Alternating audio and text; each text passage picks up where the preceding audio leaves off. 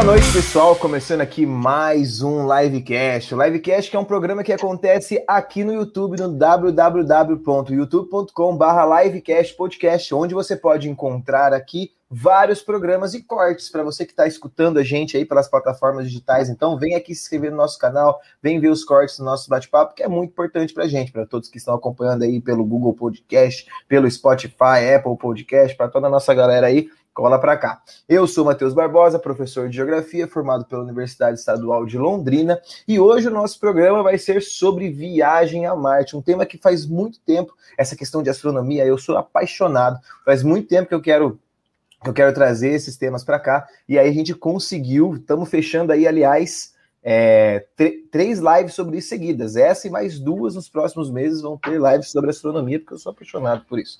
Comigo hoje, de volta, depois de muito tempo sem fazer programa, Marcelo Júnior. Então, Marcelo, meu co-host aí, se apresenta para a galera aí. Salve, salve, gente. Boa noite a todos. Bom dia, boa tarde. Não sei que horas você está ouvindo. É, com muita alegria que eu volto, né? Já estava com saudade de estar tá participando dessas lives, estar tá participando com vocês. Eu sou o Júnior, ou Marcelo, ou Juninho. Eu sou professor de História, faço História na Universidade Estadual de Londrina também, é, com muita alegria, muito orgulho de ser da UEL. E estou aqui mais uma vez para a gente trocar ideia sobre um assunto que eu particularmente também tiro muito pira. Eu gosto muito de, de, de viajar sobre essas Oi. viagens espaciais, sabe? Que, que palavreado e... é esse, Júnior? O que, que é isso, cara? Quer acabar com o programa, cara? Vamos, vamos mudar, depois, vamos mudar depois, de depois, pessoa depois, aí, porque você tá, você tá falando muita besteira, Júnior. Depois que eu comecei a andar com você, piorou, né? O que, que é, é isso, Júnior? A culpa é minha agora. vamos parar de falar. Vamos agora apresentar a Lari, que é a convidada de hoje, estudante de física. Então, Lari, se apresenta para a galera aí, para gente, para o pessoal que está escutando, para quem está vendo, para saber quem você é também. Olá, pessoal. Eu sou a Larissa, ou Lari, tanto faz, mais íntimos ou não. É, eu sou estudante de física na Universidade Estadual de Londrina também.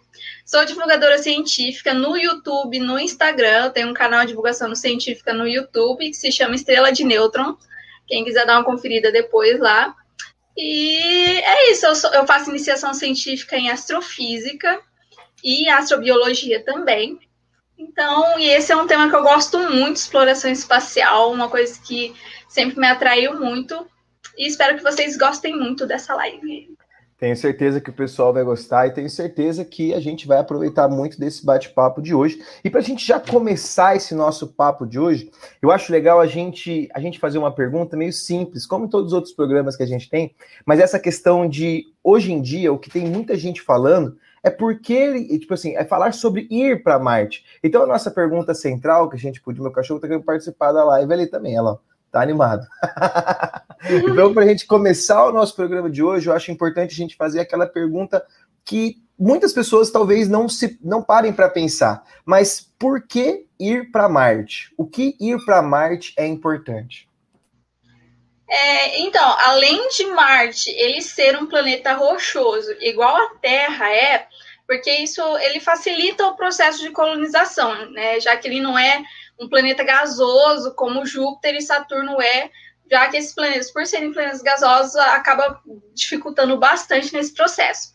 E também pelo fato de que Marte ele é bem próximo da Terra, né? Em relação aos outros planetas. Mas a gente se pergunta também, né? Ah, então por que não pode ser Vênus? Já que Vênus também é um planeta vizinho nosso. A questão de que não dá para ser Vênus, porque Vênus ele é um planeta muito quente. Ele é o planeta mais quente do sistema solar, certo? E também tem a questão da gravidade de Marte. A gravidade de Marte ele é um terço da gravidade da Terra. Então, isso, isso facilitaria a nossa locomoção no planeta, a nossa adaptação. Então, não, é, a gente não ficaria flutuando, né? Igual seria a microgravidade, que acontece na Lua e na Estação Internacional Espacial. E assim, os nossos órgãos, né, os nossos ossos, os nossos músculos, eles não sofreriam tanto com essa mudança no ambiente. Então, é a, a questão da gravidade é um ponto a mais para podermos ir para Marte, é um ponto positivo para Marte, não para outro planeta. E outra característica importante também é que os dias de Marte eles são muito semelhantes com o da Terra.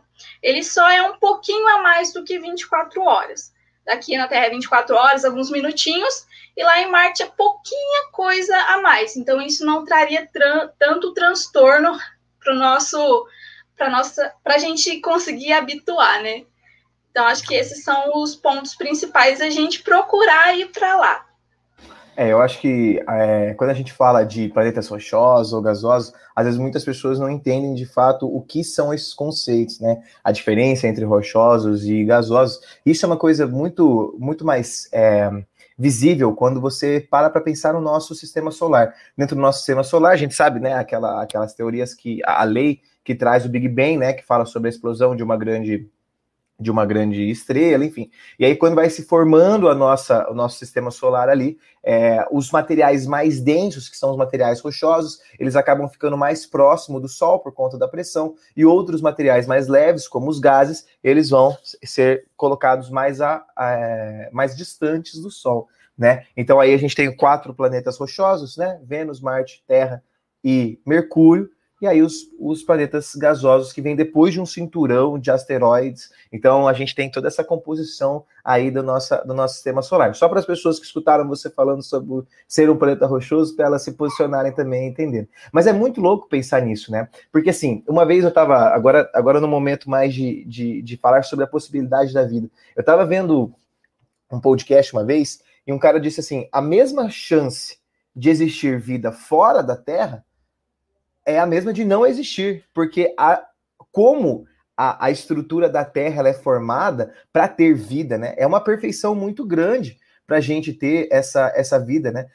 A, a, dinâmica da biosfera, né? A, a, formação das rochas. Então, é um bagulho, é um bagulho histórico assim que, que é muito difícil você ver que isso pode acontecer em outro lugar, né? Então é muito louco pensar que se outros planetas aconteceram isso, né? E Marte, já por ter uma estrutura até mais afastada própria do Sol, não tem essa característica de ter uma composição de vida como a Terra tem, né? Então é muito massa pensar nessas estruturas de, de possibilidade de vida, né? E Marte é, um, é o planeta mais próximo que a gente tem. Então isso é uma coisa que faz a gente a gente querer ir para lá, mas não é tão fácil ir para lá, né? Em Marte não é fácil chegar assim para Marte. Quais será que foram as tecnologias que já chegaram lá em Marte? Tem, tem, ó, eu sei de umas datas aí que parece que as pessoas vão ficar em choque que a gente já chegou em Marte já faz um tempinho, né, Larissa? É, exatamente. Faz um tempo que faz um tempo que missões a Marte não é uma novidade, né? É, desde é, de 1960, quando é, a partir da Guerra Fria em 64, que já começaram a surgir as primeiras missões lá para o planeta vermelho, né? Então, no total, aproximadamente foram 56 missões até hoje, até Marte. Então, é um número um tanto considerável aí, não é pouca coisa, não. Fora os que ainda vão vir, né? Então, é, tem, temos a Mariner 4, né, que ela foi lançada primeira vez lá em 1964 pelos Estados Unidos, né? Ela foi a primeira sonda a passar por a orbitar Marte. Então ela foi a pioneira na questão de órbitas de Marte. E ela tinha como objetivo principal assim, é, descobrir se tinha alguma civilização lá naquela lá no planeta, porque Antes a galera falou assim, nossa, mais Marte, aquela ideia de ETzinho verde, essas coisas, vidas inteligentes vinham de lá. Então eu sou assim, ó, vamos tentar mandar alguma coisa para ver se isso é verdade. Então foi a primeira sonda para descobrir se havia realmente alguma espécie de vida inteligente, alguma civilização qualquer lá. Porém, eles viram que não encontraram nada, então a nave foi desativada. Aí também temos a Marte 2, que ela foi lançada em 19 de maio de 1971 pela União Soviética na época, né? E ela foi o primeiro objeto que o homem fez e que foi e que tocou no na superfície marciana. Então, a dos Estados Unidos, que era anterior, ela só orbitou, foi o primeiro satélite a orbitar e esse da União Soviética foi o primeiro a pousar em Marte. E aí tem a Mariner 9, que ela foi lançada lá em 71 pelos Estados Unidos também, que ela tirou as primeiras fotos detalhadas das luas de Marte, que é o Deimos e o Phobos. Então, as duas luas de Marte eles conseguiram fotografar pela primeira vez. Também temos as sondas Viking 1 e 2, que elas são extremamente importantes no avanço dessas categorias, né, de missões espaciais para Marte. Elas, elas foram uma das mais sucedidas e uma das mais lembradas até hoje, né, porque elas conseguiram é, catalogar no, mais de 97% do planeta. Então, tanto que eles tiveram que orbitar tudo aquele planeta, então eles conseguiram um sucesso de 97% de catalogar o planeta, além de ter mandado muitas fotos, imagens e dados da superfície, clima, atmosfera, é, experimentos biológicos, entre várias coisas. Então, isso foi um marco muito grande nessa questão. Aí também tem é, as missões que, tipo, mais recentes, né? Que é a Mars Orbiter Mission, que é, é, é a abreviação MOM, né? Que ela é uma missão da Índia, é uma missão indiana, é, que foi lançada em 2013 e ela é a primeira sonda, a primeira missão indiana até o momento. Né, a Índia, ela tá isso vai ser tratado também, mas a Índia ela também está pare assim na corrida espacial atual. E como eles lançaram só um até hoje, então eles têm, digamos, uma taxa de sucesso de 100%. Então a única que eles lançaram foi a única que deu certo. Então é uma taxa de sucesso de 100%. Tem a missão Hope Mars, né, que ela foi lançada em junho do ano passado que ela entrou em órbita do planeta em fevereiro desse ano, né? Que ficou bem popular aí sobre as três, as três missões a Marte que chegaram um pertinho do outro. E essa missão Hope, ela é caracterizada pelo envio dos Emirados Árabes, Emirados Árabes Unidos, né? Então é um grande marco para eles também, já que eles também estão indo junto nessa corrida espacial atual. Também tem a sonda chinesa, a gente, esse nome é tão difícil, Tianwen-1, né, que ele também foi lançado em junho do ano passado e também chegou em fevereiro desse ano, que também foi muito comentado, que a, esse Tianwen, ele é uma questão um pouco mais elaborada, assim. Foi mandado uma sonda, né? E acoplada nessa sonda tem um rover. O rover também vai ser explicado, tá? Mas o rover é tipo um carrinho. Então, além de uma sonda, eles para estudar a órbita do planeta, ter uma noção um pouco mais ampla, vai ter também uma missão que vai ser dentro atrelado ao planeta. Aí tem a missão ExoMars, que essa missão era para ter acontecido esse ano, só que por causa da pandemia, teve que ser adiado, né? E essa era uma missão da União Europeia juntamente com a Rússia, e ela foi adiada para 2022. Então, lá em 2022 vai acontecer um outro lançamento para Marte, porque tem a questão de janela, uma janela espacial. É, uma janela de lançamento, que é quando a Marte está muito mais próximo da Terra, então esse é o melhor período para se lançar alguma sonda, fazer alguma missão lá para Marte, por causa dessa proximidade de Marte e a Terra que vai ter. E tem a questão da SpaceX, né, canal Starship, que ela está preparada para tá trabalhando para lançar a primeira missão tripulada para Marte em 2024. Tanto que está tendo os testes de lançamento com as naves, tudo mais, e também tem a Perseverance, que ela foi lançada também no ano passado, só que só chegou o Planeta Vermelho em fevereiro desse ano também. Então, essas são as missões mais famosas que tiveram e que vão acontecer ainda. E Larissa, fala uma coisa para gente. É, porque eu, eu pelo menos não entendo nada e eu fico com muita dúvida, mas eu me interesso muito pelo assunto e existem essas diversas missões, diferentes países, mas tem uma coisa tão básica que eu não sei. E o que seriam essas sondas? Existem diferentes tipos de sondas? É, Para que servem essas sondas? É, o, o que são sondas? Então, sonda nada mais é do que uma nave espacial não tripulada né? Que ela se utiliza para a exploração remota de planetas, de satélites, asteroides, cometas. Então, ela tem recursos para fazer é, estudar característica físico-química do determinado objeto celeste que ele vai explorar. Então, sonda nada mais é de uma forma bem simplificada mesmo, uma nave espacial não tripulada que vai para fazer colher dados, colher imagens. E nisso, nesse, nessas sondas, existem três tipos de sondas, né?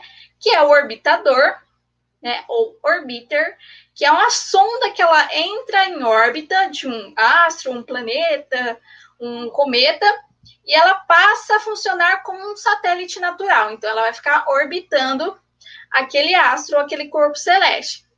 Tem também a aterrissadora, ou lander, que é uma sonda que pousa no astro, planeta, que ele vai analisando muitas vezes vários dados, coletando amostras, e ele é levado junto um, uma sonda veicular. Uma sonda veicular é um rover, que é um carrinho, mais conhecido como um carrinho, né?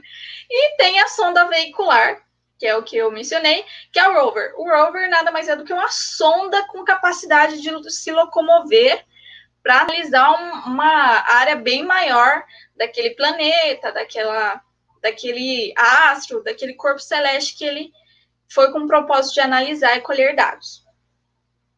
É, e é muito louco a gente pensar nessa estrutura de Marte, porque quantas coisas já chegaram a Marte e nós aqui, por exemplo, não sei vocês que estão assistindo a live, então para quem está vendo a gente ao vivo aí, comenta aí se você já sabia dessas informações. Se você já sabia que a gente já tinha chego até descoberto 97% da estrutura superficial ali, né, das questões climáticas, das questões biológicas, isso é um avanço muito importante. E é sempre muito legal de pensar que essas, essas questões espaciais, elas estão sempre muito atreladas a grande, grandes potências, né? Igual a Larissa estava falando para a gente, antigamente Estados Unidos, União Soviética, né? Agora recentemente Rússia, União Europeia, mas a gente também tem aquela grande participação também ali, né, de uma de uma Índia, de um Emirados Árabes, que são países que estão nessa disputa aí territorial, mas é de territorial e espacial, né? Porque essa disputa territorial que a gente tem aqui é muito difícil de você conquistar novos espaços, né? Então você precisa conquistar outros espaços que estão aquém da Terra, que daí vem o processo de Marte e tal. Mas isso não começa agora, né? O próprio Juninho, a gente, a gente sempre debate essa questão, né? Dessas, dessas missões espaciais, elas vêm lá da Guerra Fria, né, Júnior? Então, é, a gente é muito louco como é, a, a corrida espacial serviu para mostrar também na Guerra Fria qual sistema econômico deu mais certo, vamos dizer assim, né? E essa, essa briga aí econômica foi muito importante para uma evolução também. E aí, eu, se eu estiver falando qualquer besteira, Lari, você pode me corrigir, mas é, foi muito importante para essa, essa evolução na astronomia, né? Porque foi investido muito dinheiro. A gente sabe que é necessário um investimento muito grande. E aí a gente tinha ali, nunca foi investido tanto como naquela época, tanto nos Estados Unidos, na NASA, né, que a NASA é uma empresa estatal, né, a empresa, tipo, de tecnologia, sim, é de tecnologia ou não? Estou falando besteira? É isso mesmo? É, de astronomia, não sei. É, mas é uma empresa estatal, e é muito louco pensar isso, né, como os Estados Unidos está investindo numa empresa estatal, a Rússia também, a União Soviética na época estava investindo numa empresa estatal, e com isso a gente conseguiu ter é, pessoas indo à Lua, indo à Lua, não sei se foi ou não. O que, que você acredita, Larissa? Você acredita que o homem foi mesmo à Lua ou é uma fake news? polêmica, polêmica, polêmica. e a gente teve também outros animais, é, houveram diversos testes, né, para tentar conhecer mais é, o além da Terra, né? Conhecer o espaço, conhecer é, outros é, planetas do sistema solar. E hoje em dia é muito, até nesse último mês, foi ali em março, não, em fevereiro, que a gente teve, na mesma semana ali, sendo enviada as sondas é, de, da China, da, do Emirados Árabes Unidos e dos Estados Unidos, né? E aí eu fiquei pensando, eu comentei com o Barbosa, a gente teve até no Wiki, a gente falou sobre isso. Será que é uma nova corrida espacial? Será que a gente tem novamente diferentes potências querendo mostrar como elas estão investindo é, em astronomia?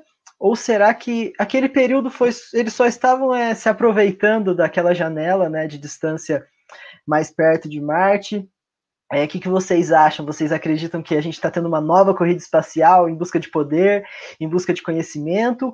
Ou a, a gente tem até um, uma cooperação entre os países para para que a gente con conquiste o conhecimento junto, como, como humanidade? Não sei se isso seria possível. O que, que vocês acham, amigos? É só lembrar que essa pergunta também vale para o pessoal que está assistindo a live, então deixa no comentário o que, que vocês acham também, né? Mas pode seguir aí, Laís, pode falar.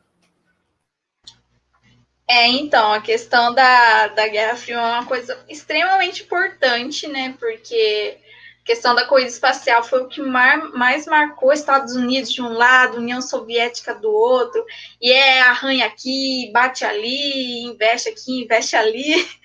Mas, assim, é, a, a, as pessoas acham que a corrida espacial se deu, assim, estralou, começou é, com Yuri Gagarin, que foi o primeiro ser humano a orbitar o planeta, a sair, sair da Terra. Só que, na verdade, ele não foi o primeiro ser vivo a sair da Terra.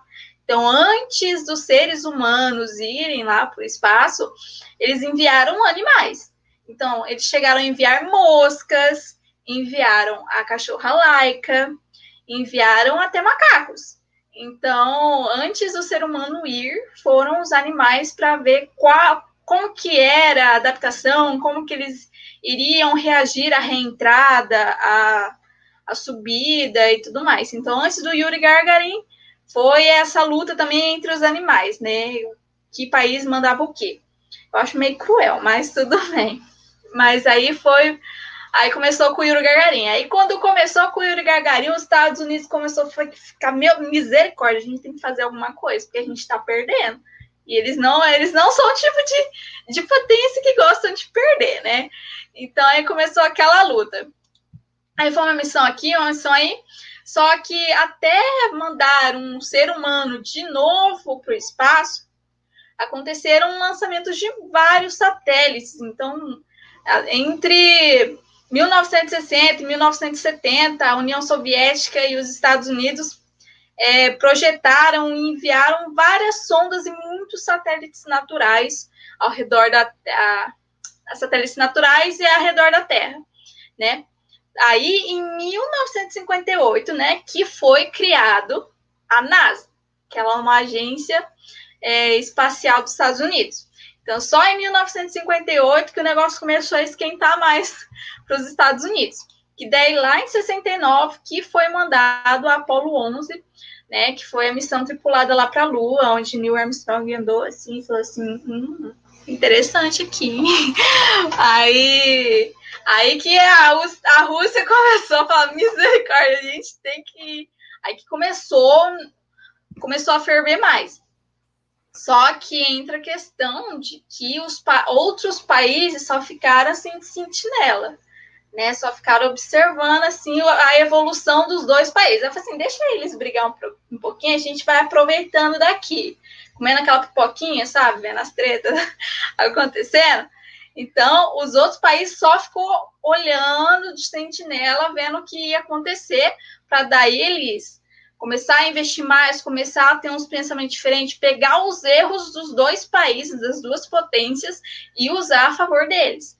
Então a gente está vivendo uma nova revolução de uma nova exploração espacial, uma, talvez uma nova Guerra Fria, não sei se eu posso utilizar esse termo, né? Mas uma nova corrida espacial com mais países. Então a Se antes o negócio, você achava que o negócio estava tenso, agora vai ficar mais tenso, porque tem muitos outros países que estão crescendo economicamente, investindo muito em ciência, investindo pesado em ciência, para não ficar para trás.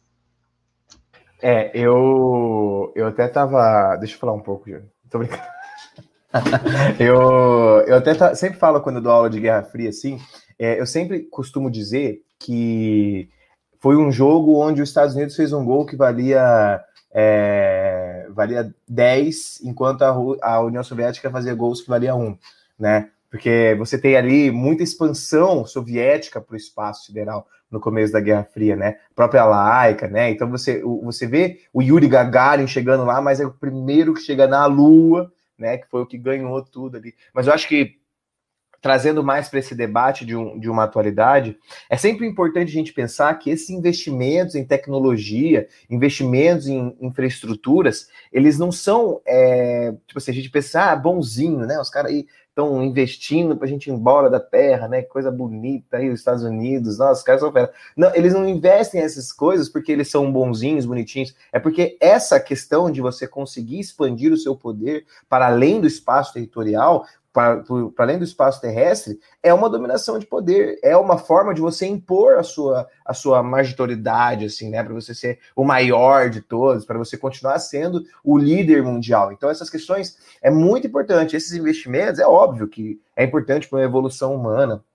É, uma das coisas que eu sempre falo, que essa possibilidade que a Guerra Fria traz de uma corrida espacial é uma possibilidade de entendimento de uma coisa que ninguém nunca preparou pensar. Mas a própria propagação de internet, a propagação de informações, esses satélites sendo mandados assim, elas, são não são uma questão visando só a evolução humana, mas é um, uma possível, um possível controle humano. Né, a gente estava aqui falando numa, numa live anterior a essa, né? A gente falou sobre 5G, e nessa live a gente falou sobre essa propagação da internet por meio de satélites e para o mundo inteiro, onde você vai ter ali, ó, qualquer lugar do, do planeta, uma internet de qualidade, não, não assim com muita facilidade, né? A gente sabe, nas questões periféricas, questões é, monetárias, isso traz bastante problemática. Mas essa questão da, da Guerra Fria trouxe uma expansão tecnológica para a gente absurda, que revolucionou, por exemplo, o que a gente vive hoje. Então, essa Guerra Fria ela foi importante para a gente, né? E é muito importante a gente pensar nessas características, né? De como que, que, que essa corrida espacial ela traz tecnologia para a gente, mas também traz uma visão de soberania também, né? É, fica à vontade para falar. Você quer, comentar sobre isso, Larissa, sobre essa questão? Posso. É, porque eu ia puxar, se você quiser, pode ficar à vontade. É, eu queria só acrescentar uma coisinha que um comentário ali me fez lembrar que não fica só é, que além dos Estados Unidos, Rússia, que também ainda continuam nessa corrida espacial, tem países que a gente nem imaginava que iria estar hoje em dia, como é o caso da Índia, que a Índia, como eu, eu mencionei, mandaram uma missão há um tempo atrás e a missão deu certo, uma missão deu certo, a única que eles mandaram deu certo, então 100% de aproveitamento. Então, eles ainda estão investindo fortemente nessa área, assim como o Emirados Árabes Unidos também com a Hope, que eles chegou lá em Marte no mês passado. Então, são países que a gente, tipo, não, não para para pensar que eles também estão investindo nessa questão. E além das estatais, tem também a questão das empresas privadas que também estão entrando no jogo, que é o caso da SpaceX. A SpaceX ultimamente está sendo super em ascendência, assim, tá? Elon Musk, o Elon Musk tá tá piradão assim, tá querendo chegar lá logo missão tripulada é, na Lua, em Marte, então para ele é o ápice. É, o Elon Musk ele cansou de explorar os outros países aqui no, no mundo, né? Cansou de explorar Venezuela, os países da América do Sul, da América Central, agora quer explorar outros planetas também. Mas eu penso assim, qual que é o interesse deles nessa exploração? Nessa, talvez, não sei se a gente pode chamar, que até o Elon Musk tem o interesse em uma colonização, ele, ele já falou de colonizar Marte, né?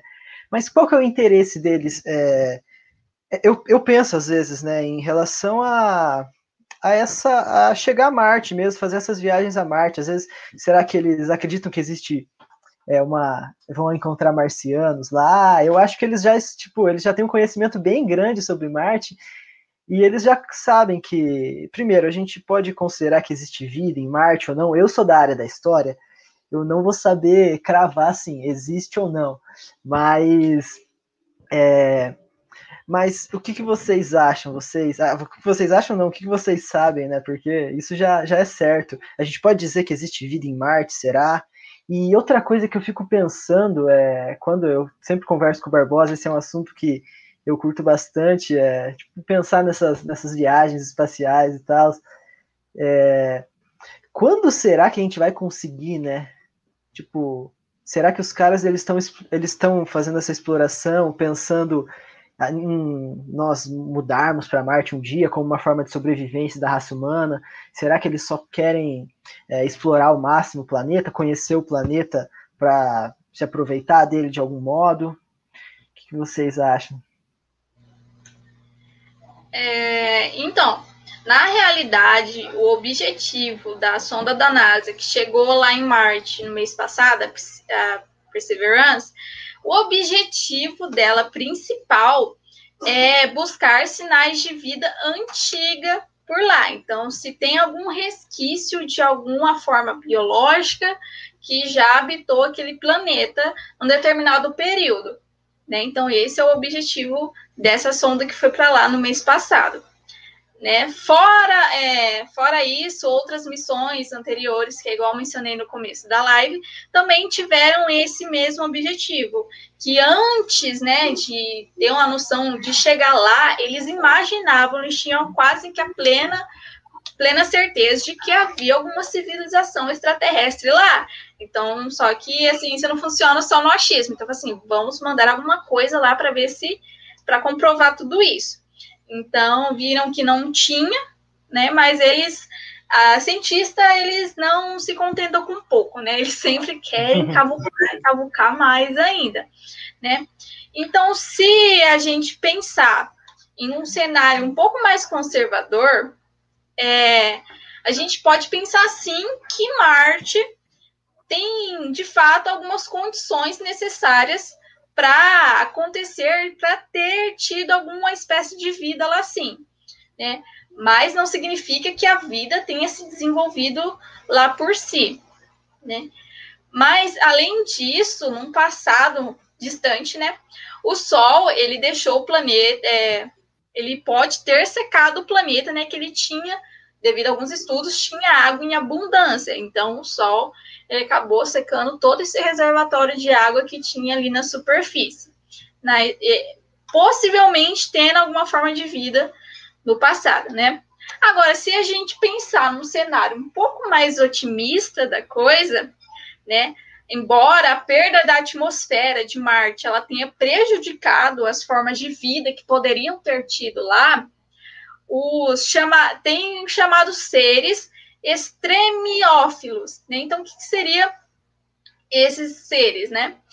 Que, como o nome indica, eles são organismos que vivem em condições extremas, né? Porque em Marte nada é as mil maravilhas como aqui na Terra é, é uma questão uma questão bem extrema lá no lá em Marte.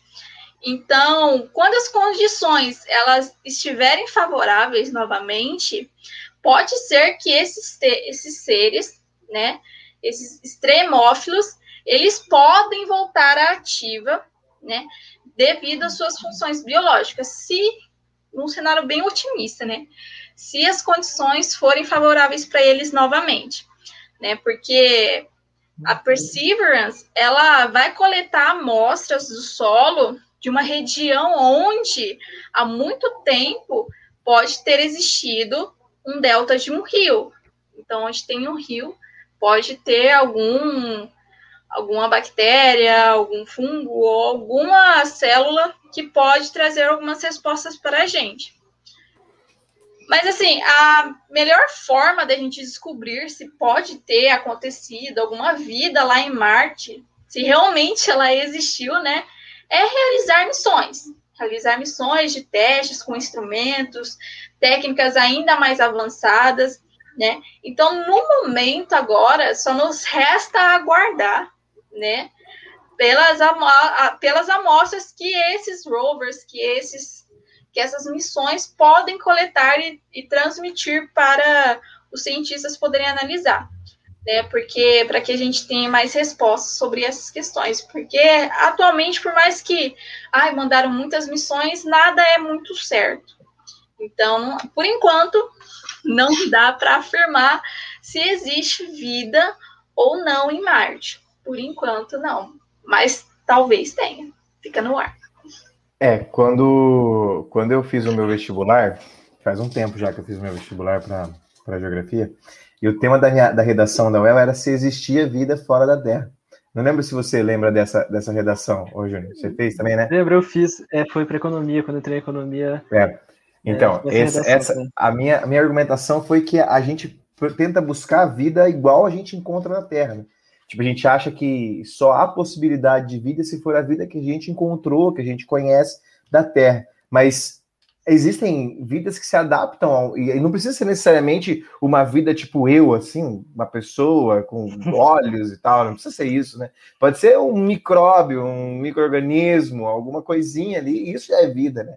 E é muito massa pensar que hoje a gente tem esse debate, né? Tipo assim, pô, vamos para lá, vamos para Marte, mas a gente tem, será que a gente problematiza o porquê de ir para Marte? Eu acho que quando a gente fala da viagem para Marte, agora me desculpem as pessoas que são positivas, estou brincando, mas quando a gente fala de viagem para Marte, a gente não problematiza isso de fato, né? Tipo, o nosso planeta é um planeta tão vasto, tão gigantesco, cheio de, de estruturas de vegetação, né? As estruturas biológicas são extremamente de qualidade e a gente está tendo que buscar recursos, né? Buscar territórios em outro planeta, tá ligado? Tipo assim, a gente foca muito nessa questão de legal ir para Marte, tecnologia, desenvolvimento, mas por que que a gente está fazendo isso? Será que a gente não problematiza isso do que está acontecendo aqui na Terra, das coisas que nós mesmos seres humanos fizemos para acabar com essa Terra? Não acabamos ainda, mas estamos a caminho da, do fim, né?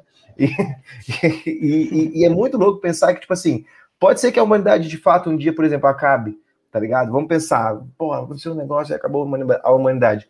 Com o tempo, a própria estrutura natural ali, essa ela pode ter uma regeneração. Mas eu não sei se a nossa, se a humanidade pode ter esse processo de regeneração, né? E aí por isso procurar novos lugares. Mas eu não não aposto hoje, voltando na pergunta que o Júnior também fez, eu não aposto hoje em que as pessoas estão indo para Marte porque essa procura de Marte ela é intensa porque a gente quer buscar um novo lugar para morar ainda.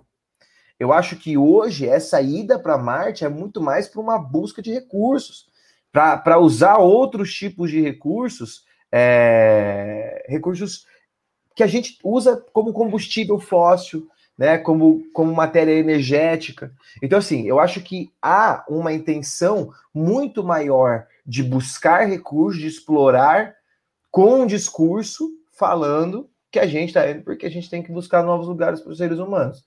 E não se há um discurso de fazer o que podemos fazer aqui para que a vida humana continue aqui, né? Tipo, é um bagulho que a gente tem que se pensar, tem que pensar isso, tem que falar sobre isso, né? É muito legal a gente ver o Elon Musk lá, tipo, meu, beleza, né? Tem até um comentário, né? Muito obrigado pelas participações, mas falando que as empresas privadas e, e, é, é uma coisa que a gente tem que ver, né? São as próprias empresas privadas que estão querendo recursos energéticos. São as empresas privadas que querem aumentar o seu produto. Então, por isso que elas estão bancando sua, sua ida até lá. Né? Imagina se acha um recurso energético que é muito mais eficaz, por exemplo, que o petróleo. E aí você busca ali quanto que você vai cobrar nisso, quanto que você vai vender isso para os países, para as nações, quanto que vai ser essa lucrabilidade, tá ligado? Então, assim, é legal a gente falar sobre esse processo de expansão? É, mas eu acho legal a gente problematizar também. Tem que ter essa problematização. Não tem como a gente ficar nesse discurso de tipo assim, pô, vou para Marte porque é legalzinho para Marte, vai ser o nosso parque de diversão. Não vai ser nosso parque de diversão. Vai ser o parque de diversão para grandes empresas que vão buscar ali toda hora recursos, né? E aí você fala assim: não, o ser humano está chegando a Marte. Quando será que eu vou para Marte? Vou te dar a resposta aqui agora. Nunca, né?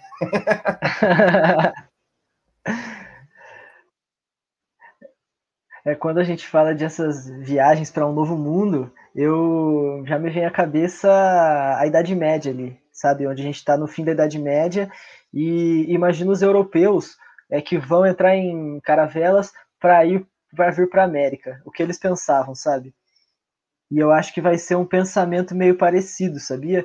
Porque eu não acredito que também, é, como você falou, Barbosa, que Marte seja um, seja um parque de diversão. E eu acredito que as empresas e as pessoas que vão para Marte no começo vão ser trabalhadores. Então as empresas vão tipo, é, comprar essas vagas do Elon Musk. Júnior, trabalhador vai... aqui somos nós, né? Peraí. Não, então, sim, mas os cientistas também são trabalhadores, entendeu? Não, no tipo, sentido você tem que falar que são cientistas, tá ligado? Tipo assim, não que eles vão ser trabalhadores, mas é que daí a pessoa vai achar que qualquer trabalhador comum vai poder ir, tá ligado? É o trabalhador cientista. Não, é, mas eu digo, tipo assim, eu digo que não vão ser quem tem muita grana que vai, porque eu não sei se primeiramente vai ser um turismo, sabe? Isso que eu tô, que eu tô querendo dizer. Quem vai vão ser, então, tipo assim, a galera que vai ter que ir lá para criar condição para que futuramente esse turismo possa acontecer, caso seja um turismo, ou caso é, eles pensem em uma colonização de Marte, pessoas é, possam morar lá.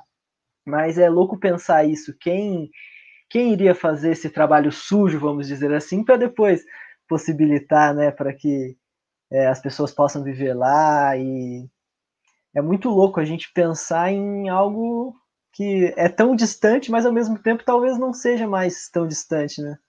É, e se você for relacionar, por exemplo, com o momento do imperialismo, isso aconteceu, né, aqui na, no, no, no, no, colonialismo, né, no caso. Isso acontece na América, né? A gente vai expandindo ali, os europeus expandem seus territórios para a América e vai colocando um monte de escravo para morar, para criar as condições para que aí a gente possa viver na América, para se adaptar à América, a um clima novo, tá ligado? É uma atmosfera nova. E em Marte é a mesma coisa, né? Quem serão os escravos aí, né? Olha só, o cara já tá fazendo umas perguntas muito, muito pra frente, né? A Larissa vai ficar até assustado. Então, outra coisa que eu penso é que você comentou, Larissa, agora já mudando um pouco de assunto, e é uma dúvida que eu tenho mesmo. É, será que não seria possível a gente viver, então, é, embaixo de Marte, vamos dizer assim? Porque um, um, grande problema é a atmosfera, né? Porque não tem tanta atmosfera. Ó, oh, o Barbosa tá dando risada, já tô, tô viajando demais, gente, ou não. Mas, tipo, talvez é cidade subterrânea, sabe? Não sei se isso seria uma solução, não sei se já pensaram nisso ou não. não só, só, deixa, só deixa eu falar uma é coisa. É a questão da radiação também, né? Mas deixa eu te falar porque eu ri, porque eu imaginei a gente morando, tipo assim, embaixo daqui, a gente embaixo de Marte. eu pensei a mesma coisa, eu falei assim, nossa, mas será que eu tô viajando muito? Eu tô entendendo. Vou fazer embaixo de Marte, tô querendo ir pra Marte, eu ficar embaixo de Marte. mas desculpa, vai lá. é, antes de responder a sua pergunta, eu quero fazer só um retrocesso um pouquinho sobre o que o Barbosa falou, em questão que a exploração espacial, por mais que seja com enfoque na ciência, é tudo muito lindo, tudo maravilhoso, né? Ai, tecnologia, o avanço da ciência, tudo mais. Só que eles deixam isso aparente, porque o que está embaixo do pano, o que realmente importam para eles é uma questão política. Então, é igual falou, não vai achando que é tudo muito lindo, tudo maravilhoso, que vai todo mundo poder ir para Marte, oh, passagem, pagar, sei lá, 100 dólares uma passagem para Marte, ficar sete meses viajando para chegar naquele planeta, tá? Não é bem assim. Vai só as, as pessoas essenciais, cientistas, engenheiros, biólogos, astrobiólogos, para poder criar uma condição favorável para ver se lá dá certo realmente para daí, quem sabe, daqui uns bons anos, né, uma pessoa, um empresário ou uma pessoa um pouco mais bem remunerada conseguir ir para lá. E as pessoas acham que é tudo muito lindo, tudo maravilhoso. Gente, não se iludam, tá? Não se iludam. Marte não é tudo isso, mas Marte ele está programado para ser o nosso último recurso, né? que é igual uma das ideias do Elon Musk, né? Porque ele foca mais nessas viagens espaciais porque ele, ele visa mais a possível extinção da humanidade. Mas mesmo assim, se porventura vier a acontecer, que é o que está muito recente, né, em questão do avanço de armas nucleares e tudo mais, não vai dar tempo de chegar lá. Não vai dar tempo. entendeu? Então, tudo isso é mais uma questão política do que científica. Pronto. Cabeça questão. É... Qual foi a sua pergunta mesmo? Desculpa.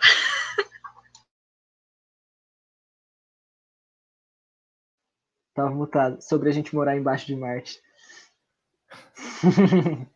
Isso, é verdade. Como que eu pude esquecer dessa pergunta, né? Então, é, eu, não, eu não acho que seria muito confortável, assim. Não seria muito confortável, não sei. Não tem como. tipo assim, tem como você criar uns abrigos subterrâneos, sim, mas agora é, criar estufas subterrâneas também para o plantio, o cultivo de algumas coisas, sim. Mas agora, o ser humano viver literalmente lá embaixo da terra, igual um tatuzinho, eu acho que não é muito, muito viável isso acontecer, não. Melhor ficar na superfície mesmo. A gente dá um jeito de controlar a radiação que vem, mas embaixo, assim, eu acho que não dá. Eu, eu assisto uma série que chama O 100, ou The 100. É uma série que fala sobre essas questões aí de expansão. É uma série muito maluca, eu adoro essas séries malucas, assim. E essa é uma série que ela fala muito sobre essa questão de, tipo assim, uma, uma pós uma pós guerra nuclear, vou contextualizar um pouco. E aí a Terra fica inabitável, eles criam, por exemplo, uma arca, que é uma super nave que tem milhões de pessoas e tal, e depois de um tempo eles mandam 100 prisioneiros para a Terra, enfim. Aí chega um momento da série, já vou dar spoiler, quem não assistiu vai ter que assistir, né? Mas chega um momento da série que eles, na, na última temporada, não, na, na penúltima temporada, eles vão para um planeta novo. E aí, nesse planeta novo, na, na, última temporada, tem um portal. Olha que maluquice. Esse, esse portal leva para um outro planeta. Agora cheguei no onde eu queria chegar. Esse outro planeta, ele já é de, uma, de uns seres humanos muito, muito, muito evoluídos, assim, tá ligado? E aí, eles têm essa, essa fita, o Júnior, que você falou, é, onde eles vão vão estar ligados a, a morar num planeta onde a estrutura ali é, natural é uma estrutura que não deixa eles ver. Então, o que eles fizeram? Eles fizeram um, uns grandes galpões, assim, todos fechados, com, com climatizador, enfim, coisas que os seres humanos precisariam. Então, tipo assim, eu acho que vai chegar um dia, assim, por exemplo, que a própria humanidade vai fazer isso, né? Tipo assim, não até a própria Terra. Eu acho que vai chegar um momento que os níveis de radiação na própria Terra, de poluição da própria Terra, vão ser um problema muito grande, tá ligado? Eu nunca esqueço de um vídeo, acho que tem dois segundos, é, dois segundos, não tem como ter dois segundos eu, e ele ser importante, né? Um vídeo tem é um, ali. É um GIF daí, né? É um GIF. Tem um, um vídeo ali de, de, de uns dois minutos que fala sobre a Terra toda poluída e tal, e a pessoa mostrando, tipo, os tipos de máscara e tal, como é que tá a, a climatologia do, do, do, do, planeta. Eu acho que isso a gente vai ter que se adaptar aqui mesmo, tá ligado? Eu acho que essas tecnologias um dia podem ser levadas também para Marte, né? E, mas eu, eu acho que Marte não vai ser a nossa nosso planeta de vivência, não, velho. Eu acho que Marte vai ser um planeta mais para exploração de matéria-prima mesmo, porque a gente vê que não tem uma estrutura mesmo, de fato, ali, uma condição que faça com que a nossa vida humana consiga viver lá, né? Porque a gente, a gente, tem, a gente demanda de inúmeras estruturas. Por exemplo, aqui tem muita água, mas se não tivesse a vegetação, se não tivesse árvores, se não tivesse é, animais, se não tivesse toda essa, essa estrutura biológica, não ia ter como ter vida aqui tá ligado? Então, tipo assim, é, é, é complicado essa questão de, de, de, se adaptar em um outro planeta. Eu acho que pode ser que a gente encontre um planeta muito parecido com a Terra. Aí sim, acho que a gente. E, e não acho difícil acontecer, não, tá ligado? Não acho difícil, não. Tem mini planetas aí, planetas anões, né, que podem ter essa estrutura. Então, tipo assim, é, é, é uma questão de evolução, mas a gente, assim, quem tá assistindo a live, quem tá escutando o podcast, nós três, assim, vamos passar por isso. É uma questão de muitos e muitos anos de tecnologia, saca? Por mais que, tipo assim, se você pensa 10 anos atrás, esse papo de chegar em Marte era um bagulho muito. Que quando será que os seres humanos vão chegar em Marte? E hoje a gente fala assim: não, o ser humano vai chegar em Marte em tal ano. E eu acho que dava pra gente falar sobre esse cara que tá revolucionando, né? O próprio Elon Musk. Eu acho que o Elon Musk ele é o cara que a gente mais pode comunicar sobre essa evolução, né? Dessa, dessa, dessa passagem para para Marte, porque ele é um maluco, né, Larissa, que eu imagino que vocês da ciência, a gente também é da ciência, né, Júlio? Só que da ciência diferente, da, a gente estuda coisas diferentes, né? Mas eu acho que da ciência astronômica, assim, da astronomia, o Elon Musk é um cara que está investindo uma grana para bens próprios, mas que está trazendo muita evolução científica para os seres humanos, né?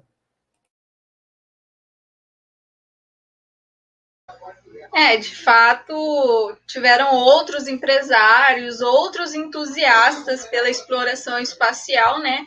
Só que é aquela história, ah, exploração espacial, tá, o que, que a gente pode fazer? Tá, as ideias são interessantes. Agora, quanto que a gente vai ter que investir? Quanto que a gente vai ter que tirar do bolso? Agora, quando se trata de fins, recursos financeiros, aí a pessoa analisa a ideia, os recursos financeiros, a pessoa cai e fala, assim, ah, não vale a pena, eu acho que não vai dar certo.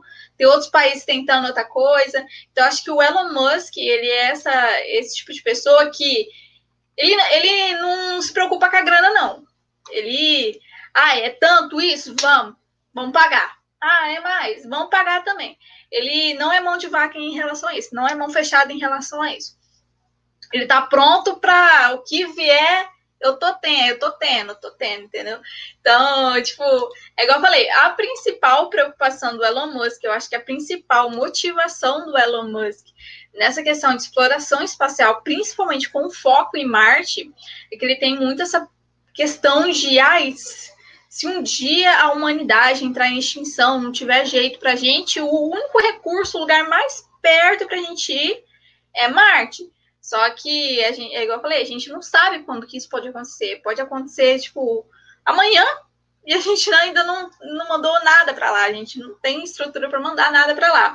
Entendeu? Então, acho que o Elon Musk é a pessoa mais, digamos, ferrenha nesse, nesse quesito de exploração espacial, principalmente, principalmente para Marte, né? Então, é igual você falou também a questão de vidas, é, planetas é, em outros, outras dimensões ou outros sistemas que estão parecidos com a Terra. Existem, são os exoplanetas, né? Que são planetas fora do sistema solar. Então, tem diversos planetas com clima, com água, oceanos abundantes em outros sistemas. Então, só que a questão é que eles ficam a, sei lá, 12 mil anos-luz, 4 mil anos-luz. Então, tipo, é uma distância muito grande. Então, o que. Marte é uma coisa legal, uma coisa bacana, mas igual você falou, para colonização, não é uma coisa que vai ser fácil entendeu? Porque tem muitos fatores de risco para um ser humano conseguir viver lá. A gente está acostumado, a gente está habituado numa forma de habitação. A gente foi evoluído, a gente evoluiu uma determinada determinado clima, um determinado ambiente. Então foram anos, milhões de anos de evolução para isso.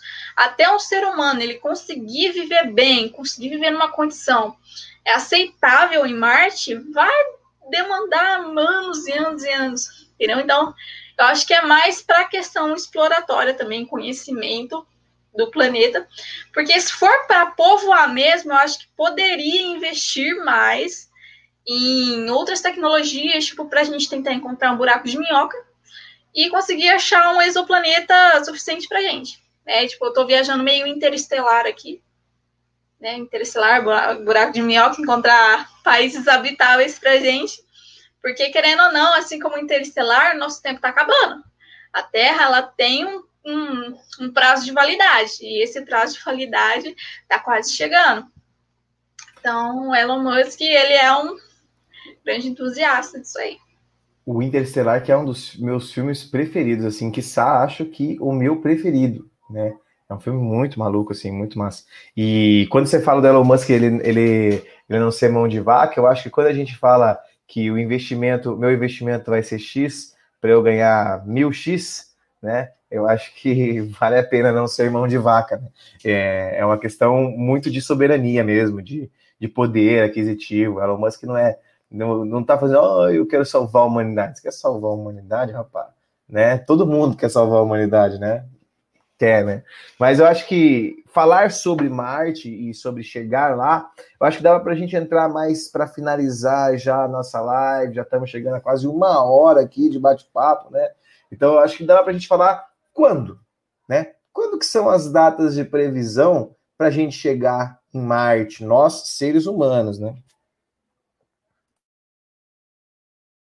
É, então, a previsão, assim, de que a NASA está querendo levar os seres humanos até Marte, eu acho que nos meados de 2012, 2015, por aí, a, a intenção era mandar em 2022, né, que seria no ano que vem.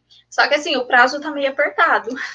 Então, não vai ser possível ser em 2022. Então, eles ah, adiaram, né, marcaram uma nova previsão para o homem enviar o homem até o ser humano até Marte em meados de 2030. Então, tem aí uns nove anos de avanço para conseguir levar o ser humano até Marte, né? Porque são vários fatores a serem analisados para que isso possa acontecer. Tanto que essas sondas que foram mandadas até hoje, que foram mandadas esse ano, que vão ser mandadas até 2030, vão ser cruciais para que é, sejam criadas, sejam elaboradas as melhores opções possíveis para que consiga o ser humano consiga chegar lá, consiga retornar, porque chegar é fácil. Como a gente viu em Perdido em Marte, o difícil é voltar. Então, ir é fácil, fazer os trâmites lá também é facinho, assim. O problema é voltar para cá. Então, são eles fizeram certo em adiar, né? Então, lá para 2030, por aí vai vai acontecer, né? Porque a gente não tem transporte ainda efetivo para poder que seja capaz de levar um ser humano até lá, porque são sete meses de viagem até lá. Então, tipo, não é pouca coisa, não é igual ir daqui até a Lua que é alguns dias apenas, são sete meses. Então tem que ter toda uma questão de, aliment, de alimento, de, de se acomodar, de necessidades básicas e tudo mais. Então, realmente é um prazo até que aceitável. É, e um prazo que a gente tem que pensar no seguinte, né? Que a, essa questão de, de tecnologias elas precisam ser mais acessadas, quer dizer, precisa ser mais ter mais acesso a Marte para conhecer mais a infraestrutura do planeta, né? Não dá para a gente querer mandar seres vivos e seres humanos sem ter um conhecimento muito grande pelo aquilo que a gente está indo, né? Então é uma coisa que, que faz parte mesmo é, da própria da própria infraestrutura. E uma coisa que você que você falou que, que me chamou bastante atenção é essa questão da volta, né? Porque a gente depende muito de alguns combustíveis que são feitos das máquinas, né? E esses combustíveis dessas máquinas são combustíveis formados a partir de recursos da terra, né? Então essa fita de você ir para lá e como você vai de fato renovar isso, né? Como você vai de fato trazer esses combustíveis se no meio do caminho precisar ter mais combustível, quanto de combustível tem que levar, né? Então assim, é uma coisa que, que não é simples assim, né? E mas eu acho que tipo assim, é, a gente tem que olhar para essa viagem para Marte de uma forma mais é, crítica, talvez, né? De tentar saber que esses investimentos poderiam muito bem ser feitos aqui na Terra, no próprio da Terra, para a gente poder ter essa manutenção na nossa vida, né? E uma das coisas que a gente mais está sofrendo aí, por exemplo, é a pandemia, né? A pandemia tem sido um, um, processo muito horripilante, muitas pessoas estão morrendo por conta da pandemia. Nesse momento agora, tô, a gente está fazendo a live, eu estou escutando aqui dos meus vizinhos aqui umas festas, assim, os caras estão aglomeradaços ali, tipo agora ali, agora. Então, tipo assim, é, os seres humanos não têm consciência nenhuma, tá ligado? Capaz de chegar em Marte e acabar com Marte. Aí pensar, tem que procurar outro lugar para ir, né? Então, tipo, é, é, uma coisa que, que a gente tem que ficar em, em, em, na nossa cabeça. O nosso maior problema, mesmo aqui no planeta Terra, somos nós. Né? Nós somos os problemas da nossa vida para se propagar. Se não fosse tanto essa questão de poluição, se não fosse toda essa questão de exploração ao máximo, a gente tem um consumo exagerado, tá ligado? Quem critica esse consumo que a gente vive, né? A gente, na verdade, é o contrário, a gente incentiva o consumo exagerado e isso faz com que o nosso planeta seja degenerado, tá ligado? Esse nosso consumo exagerado é isso, tá ligado? E a gente, a gente valoriza mais isso. Então, eu acho que a gente precisa ter uma visão diferente aí, né? Mas, como a gente tem um tempo aí, os nossos ouvintes não ficarem tão cansados das nossas vozes, né, Júnior? A gente vai chegando no finalzinho aqui do nosso programa, mas antes, a gente sempre faz aquele momento para o nosso convidado a nossa convidada fazerem aquela, aquela, aquela fechamento, daquele programa com chave de ouro. Então, Larissa, o que, que você acha que os nossos ouvintes, os nossos espectadores, eles precisam saber e tirar dessa live em poucas palavras aí? Tá, vou tentar falar um pouco rápido assim. Não, tô brincando, gente. É, um ponto importante também, viagem a Marte, viagem a outros planetas, viagens interplanetárias é uma coisa fantástica, fascinante, é necessário para o avanço da tecnologia, para o avanço do próprio conhecimento humano. Então, é, só que, na minha humilde opinião, é mais fácil nós preservarmos, nós tentarmos ter, retro, é, retroceder, né? Algumas coisas, da, é algumas questões da Terra, tentar preservar o nosso planeta, do que a gente tentar ir para um planeta que a gente vai levar milhões de anos de adaptação, ou talvez a gente nunca consiga se adaptar. Então é mais fácil a gente tentar preservar o que, o que a gente já tem do que o que a gente não conhece ainda, né? Então, é igual eu falei, tem muita gente empenhada em viagens é, interplanetárias, sejam para o bem científico também, como tem gente que está pelo bem político, bem econômico, bem. Nem todo mundo é pró-ciência, né? Então, nem todo mundo, assim, superficialmente fala assim: ciência é top, ciência é 10, vamos investir. Só que o objetivo principal, na verdade, nunca é esse. Então, eu vou dar um, um conselho, tá? Que o meu amigo, eu sigo para a vida, assim, que o meu amigo Etebilu me contou, tá? Que é uma frase que realmente ele falou, gente, mas se você parar para pensar, faz sentido. Busquem conhecimento, tá? Que um dia você. O conhecimento é uma coisa que ninguém nunca tira de você. Conhecimento que você adquire vai com você até a sua tumba. E você pode fazer coisas incríveis com o conhecimento que você tem, que você pode adquirir. Então, busquem conhecimento. É isso. Eu também concordo, a gente tem que buscar sempre conhecimento e um dos ótimos lugares para a gente buscar conhecimento é aqui no Livecast.